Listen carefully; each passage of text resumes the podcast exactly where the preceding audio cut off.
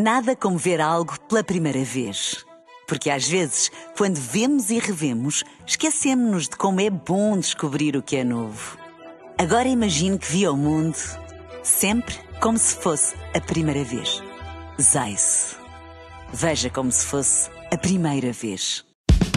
Extremamente, extremamente. Ah, extremamente, extremamente. Ah,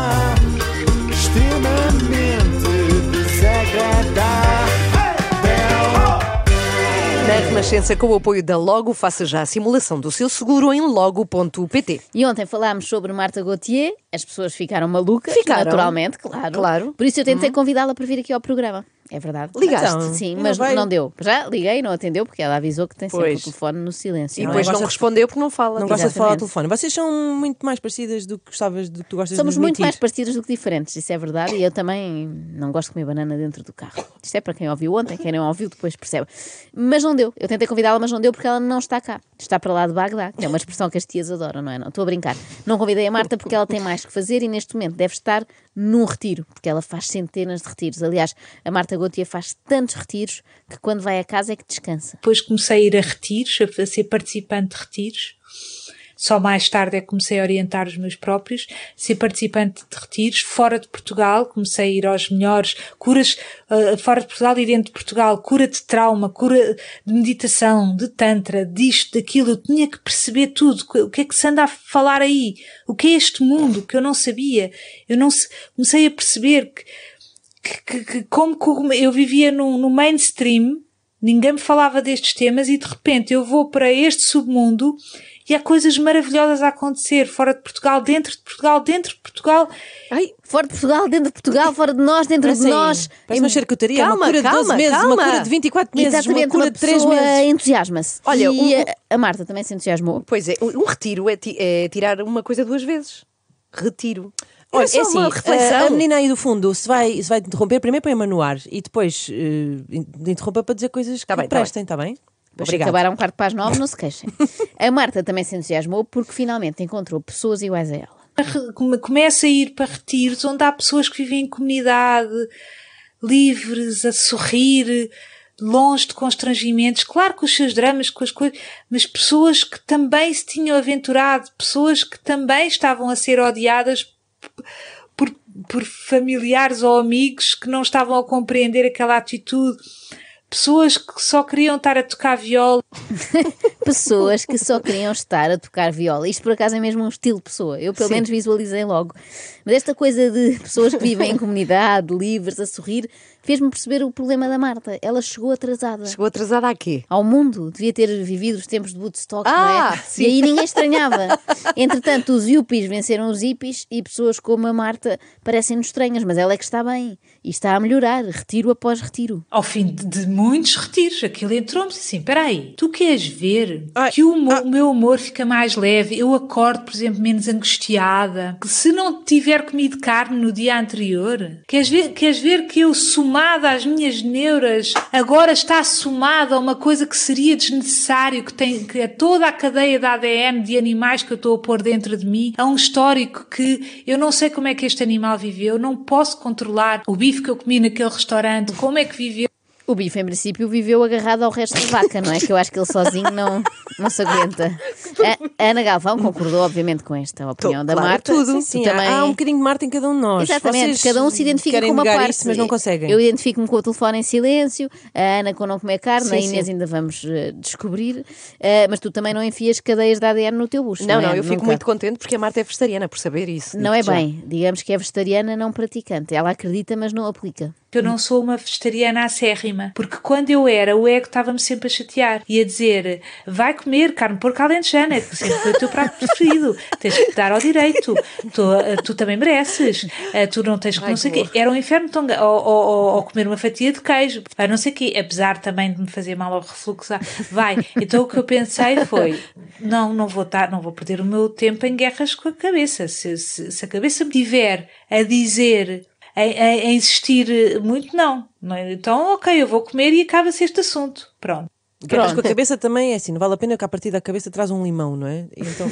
Ah, era a cabeça dela. Era a Sim, cabeça sim, dela. Ah, sim. ok, ok. O que... não era leitão. É, a carne de porco alentejana é com um porquinho já mais velho. O que é fascinante na Ai, Marta. Gauthier é que ela, desculpa, é que ela mistura várias personalidades, não é? Ela é ao mesmo tempo uma sopeira que fala do refluxo que o queijo flamengo lhe provoca, uma esotérica que tem uma voz interior que lhe fala do sentido da vida e de carne de porco alentejana, e uma beta Tudo junto, que sim. acha que se diz o omelete e não a omelete. Nunca viu escrito, porque obviamente era a criada que cozinhava. Então lembro-me de fazer a experiência e dizer assim: o meu, o meu prato preferido sempre foi o bitoque. Quando, quando eu ia comer ali uma tasca ali perto, eh, eu adorava pedir um bitoque e, e, não é? Aquele molho, sentia-me a culpa, não é? Aquela culpa de estar a comer aquela gordura, as batatas fritas. Mas pronto, pedi e comi. Então comecei a fazer uma, uma coisa que foi começar a substituir. Então eu, eu comecei, em vez de. Comecei a dizer assim, ia a um sítio qualquer e dizia assim: olha, pode-me dar uma, um bitoque, mas em vez de ser com o bife, ponha-me um omelete. E a pessoa às vezes ficava a olhar para mim do género: então, mas isso é um omelete com batatas fritas? Pois. E, e eu dizia: sim, é, mas para mim quase que me sabia bem dizer que era um bitoque, só que eu só estava a fazer uma pequena alteração. Em termos de, de cabeça, aquilo relaxava-me mais. Pronto. Relaxava mais a ela, mas devia estressar imenso a malta do Ah, restaurante. imagina, O sim. que Tinha me de estressa é a Marta a bater no microfone. Isso é que me estressa. Vamos pedir para ela evitar daqui para a frente. Eh, a malta do restaurante devia estressar imenso, porque tinha que pedir à cozinha um bitoque, mas em forma de omelete.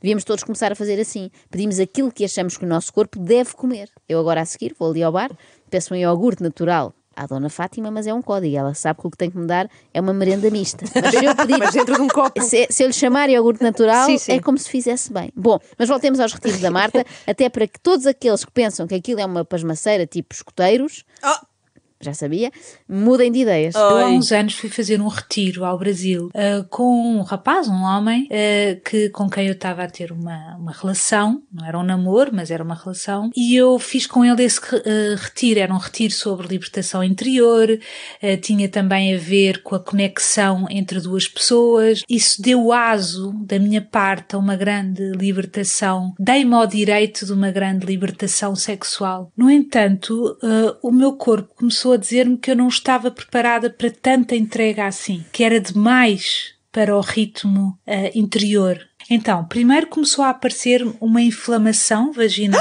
Não, não, não, não. Ah, assim não. de repente. Esta frase que acabámos de ouvir é o tipo de frase que só é admissível dentro de um consultório de ginecologia. Em mais lado nenhum. Muito menos num podcast. Se o conceito de demasiada informação tivesse um sinónimo, era isto. Começou a aparecer uma inflamação vaginal. Oh, meu Deus. Ah, então é assim, quem tenha mudado agora para a Renascença. Não, não fui eu. Acha que és tu. Não, não, não, está tudo bem comigo. E mesmo que não estivesse, eu não ia revelar. Eu aguentava aqui o prurido porque eu ainda tenho alguns pruridos. Obrigada pela lá, palavra fui pedir à organização, estava ali desterrada naquele retiro. Não, não. A pessoa vai ao Brasil, vai para aquele eh, centro de retiros e volta, não vai a mais lado nenhum, não vamos a farmácias. Então eu estive a ver se me podiam encontrar um creme, mas sempre envergonhada por ter que me expor, enfim. Eu já tinha pouca vontade de ir a um retiro destes, mas agora que sei que uma pessoa vai daqui para o Brasil e nem visita farmácias, é que não me apanham mesmo.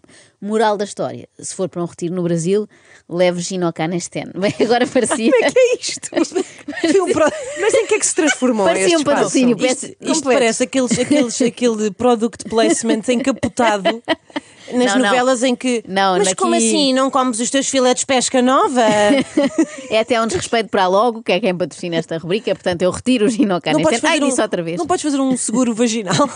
Ai, meu Deus. Sugiro é que quem vai para estes retiros faça então um seguro da Logo, não é? Contra todos os riscos, incluindo inflama- eh, Eh, olha, já- inflamações. p- Chega. Não, As inflama- duas. Chega. Inflamações variadas, era o que eu ia Ah, dizer. bom. É um seguro que cobre todo tipo de doença. Felizmente, a Marta conseguiu encontrar a cura dentro do seu quarto e dentro de si. E, e consegui ali uma parte da tarde em que eu estive sozinha no meu quarto e comecei a ouvir uma música e comecei. eh, eu, eu normalmente não choro com muita facilidade, mas aquilo veio-me um choro. Eu já nem estava a pensar na, na aflição que eu estava a sentir, na inflamação, mas veio-me um choro e veio uma sensação de que eu tinha que perdoar, que é resposta, não é? Vêm-nos respostas que a gente não sabe bem explicar, mas vem uma coisa de que eu tinha que perdoar, eu tinha que perdoar e eu não sabia bem o quê, mas tinha que perdoar desde o coração inflamação. E eu chorei, chorei, chorei. E aquilo foi, eu já estava com inflamação, imaginem, há dois dias. E de repente, passado duas horas, eu estava completamente bem. O que é estranhíssimo. Oh Marta, eu por esta hora já não acho nada estranhíssimo, já me parece tudo normal.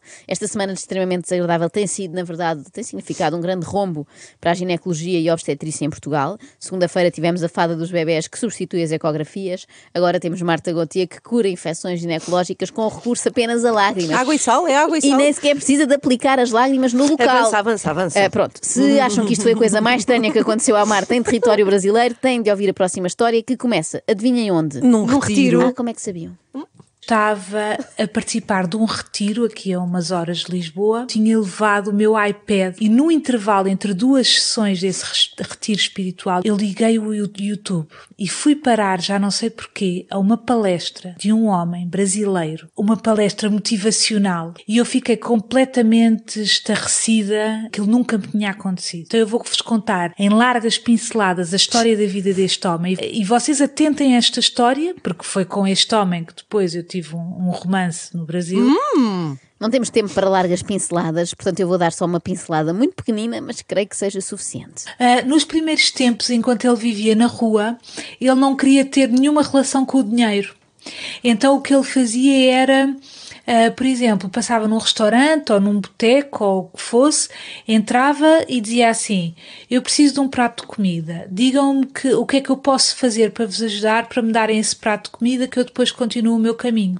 Portanto, Marta Gauthier apaixonou-se por um mestre de autoajuda que era eh, um sem-abrigo. Podemos seguir. Era um fogo tão grande dentro de mim que era-me impossível ficar com aquela informação parada. Eu decidi escrever a esse homem. Enviei-lhe o e-mail. As minhas mãos escreviam sozinhas, porque eu nem concordava com o facto de eu estar a escrever ao homem, mas as minhas mãos escreviam sozinhas. Tão não é? Nós isto. não somos, de facto, os autores da, da nossa, das nossas ações. Há qualquer coisa de divino que nos empurra. Boa desculpa. As minhas mãos escreviam sozinhas. Foi precisamente o que me aconteceu quando escrevi uma carta de amor ao Pipo Ao do oitavo C. É verdade. Eu nem queria, mas as minhas mãos. E- Mas ele correspondeu? Não. Nesse dia começou a andar com outra. Foi um dia muito marcante para mim. A Marta, felizmente, teve mais sorte com o guru brasileiro. Olha, como é que se chama? Vejam lá se, se sabem esta. Como é que se chama eh, um guru que vive na rua? Mendiguru. Não gostaram? Gostei. Não? O meu interesse por ele era intelectual, espiritual, não é assim uma coisa. eh, Se bem que eu lhe achasse graça, ele era um homem bonito e. Enfim. Mas não era esse o meu. Mas aquilo começou a mexer comigo, a dar-me um quentinho. E a, a- principalmente que ele teve jeito, foi suave, foi. Enfim, há homens que sabem fazer, não é? Não preferias antes um sem-abrigo, Guru? Também. Ah, pois Também, é, claro. Também é bom. Aqui fica a merecida homenagem a todos os homens que sabem fazer, não é? Eh, mas não se iludam, esta história não acaba bem. A Marta foi daqui para o Brasil para se encontrar com este desconhecido. Foi. Deve ter sido a primeira pessoa a usar o, o YouTube como aplicação de encontros, Mas não essa é? história é incrível, desculpa. Sim, sim. Também acho. Só que ao fim de uns dias, a história depois merece ser ouvida no próprio do podcast. Na é? íntegra. Eh, ao fim de uns dias percebeu que aquilo não ia ser um conto de fadas. Eh, Eu ficava muito tempo sozinha, porque é que eu fazia? Eu ia para a praia, às vezes sozinha, aterrorizada, a apanhar aqueles transportes todos na, em sítios que eu não conhecia, com pessoas estranhas a olharem para mim. Que ou- horror. Só andar de autocarro já deve ser um trauma. Imaginem, aposto que havia lá gente a comer bananas, que é uma fruta muito habitual no Brasil. Devia ser um cheiro a caminhoneta para Fátima, naquele ónibus para a Barra da Tijuca, que não se aguentava.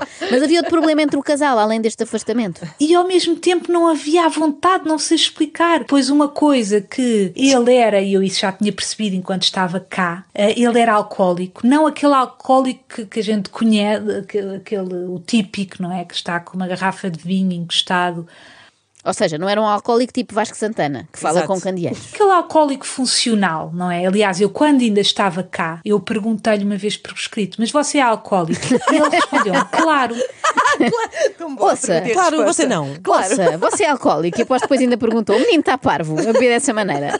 Mas de facto, não custa a crer que um homem que vive a vaguear pelas ruas enquanto que faz palestras de motivação esteja embriagado, Vocês não é? têm a inveja, eu acho. Isto, no fundo, é a definição de um bêbado, não é? Andar por aí na rua a falar com pessoas. Também Marta Gauthier, quando regressou a Portugal depois desta aventura, não tinha, mas parecia ter um grãozinho na asa. Eu, eu tive um- uma, uma urgência muito grande em ir para a rua. Não me perguntem porquê. Eu própria, a minha cabeça não concordava com esta ideia, mas foi-me impossível não fazer isto. Eu queria ir para o Chiado dançar na rua rua com um rádio e levei um cartaz, porque isto não me saía da cabeça. Ai, cartaz verde, grande, depois dito em português e embaixo em inglês para os estrangeiros lerem. Será que só os loucos, os drogados, era qualquer coisa assim, será que só os loucos, os drogados ou os não sei o que é que podem? Um ponto de interrogação.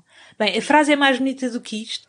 Sim, espero que fosse melhor. Sim, Essa não frase acho- não, não puxa Enquanto muito, não é? eu tive uma aula técnica de cartazes, acho demasiado longo para pôr É um isso, cartaz. e fica com letra muito pequena e difícil de ler, não Marta é é? também um joguete nas mãos dela própria. A Marta podia, por exemplo, ter usado uma outra frase de que ela gosta muito. Há uma frase que eu gosto muito que é assim: ou tu apanhas a onda ou levas com a onda na cara. É das frases mais inspiradoras que eu É já bonita, ouvi. é bonita. Sabem quem é o autor? Quem é o autor? É o Jorge, nadador salvador no Baleal. o Jorge, tal como a Marta, é daquelas pessoas que inspiram a falar. Há pessoas que inspiram a falar e há outras que inspiram a, a forrar caixinhas de fósforos com tecidos queridos. Cada Ai, um que é bom. para o que nasce. Sim, e a sim. Marta, felizmente, não dedicou a sua vida às caixinhas de fósforos amorosas. Senão, provavelmente, isto nunca teria acontecido. Liguei a um amigo. Sabem, aquele amigo meio dread, meio hippie, meio que às vezes a pessoa tem e que lá está, já falhou em tantas coisas na vida, já ninguém espera muito dele e portanto ele é mais livre. Sabemos perfeitamente, sabem que tipo de amigo é este? É aquele que só quer estar a tocar viola. Eu mandei-lhe uma mensagem, ou liguei e disse-lhe assim. eh, liguei, liguei e disse-lhe assim: Tu não queres, eu sei que não me faças perguntas. Eu, eu, eu quero ir para o Chiado dançar, comprar um rádio e dançar e vou levar este cartaz. Mas estou envergonhada de ir sozinha. Tu podes vir comigo só para não ser tão estranho estar uma mulher sozinha a fazer isso. E ele disse: Ya, estou a ver a liberdade que é, vejam bem, não é? Se eu, se eu ligasse à maioria de vocês, ou a todos, a dizer isto, vocês tinham que pensar, não é? Não, pensar não. Dizíamos logo que não, Marta. Olha, eu não sei. Pois é verdade, a Ana é aqui Eu- uma eu era exceção. capaz de ir. Mas eu achei querido da parte da Marta achar que nós ainda íamos ponderar dançar no meio da baixa. Cá está. Eu acho que tu serias uma forte possibilidade. Agora eu, Eu e a acho Inês talvez mais difícil. Eu acho que tu é que devias, vir para, devias ir para um, para um retiro, Joana. Eu? Sim, para um, para um daqueles que nós já aqui mencionámos, que é o. Sabes qual é? É o retiro que disse. extremamente, ah, extremamente desagradável, tão desagradável.